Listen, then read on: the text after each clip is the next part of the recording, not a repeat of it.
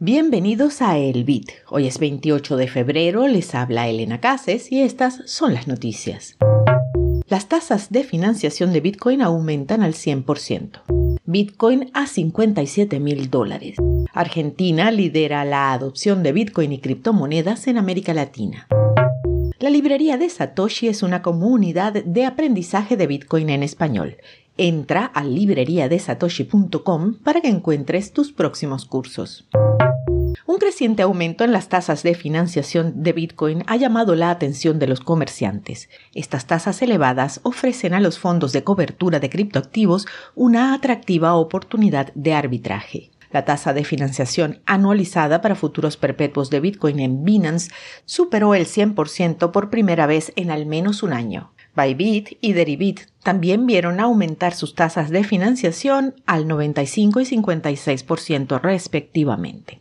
Los operadores no direccionales pueden aprovechar la prima vendiendo en corto futuros perpetuos y comprando la criptomoneda en el mercado al contado. El punto óptimo para el arbitraje reside en las altas tasas de financiación. Bitcoin alcanzó un máximo de 27 meses al cotizarse en los 57 mil dólares ayer por la tarde, impulsado por la demanda de los ETF y los movimientos en bolsa. Este nivel de precios no se alcanzaba desde 2021, justo antes del all-time high. Los analistas apuntan a los retiros de la reciente compra de Bitcoin por Coinbase y MicroStrategy como señales alcistas. Ethereum también subió cerca de un máximo de dos años. Las acciones estadounidenses estuvieron mixtas en las operaciones previas a la comercialización. Los inversionistas esperaban la publicación de datos económicos y un posible cierre del gobierno antes del viernes.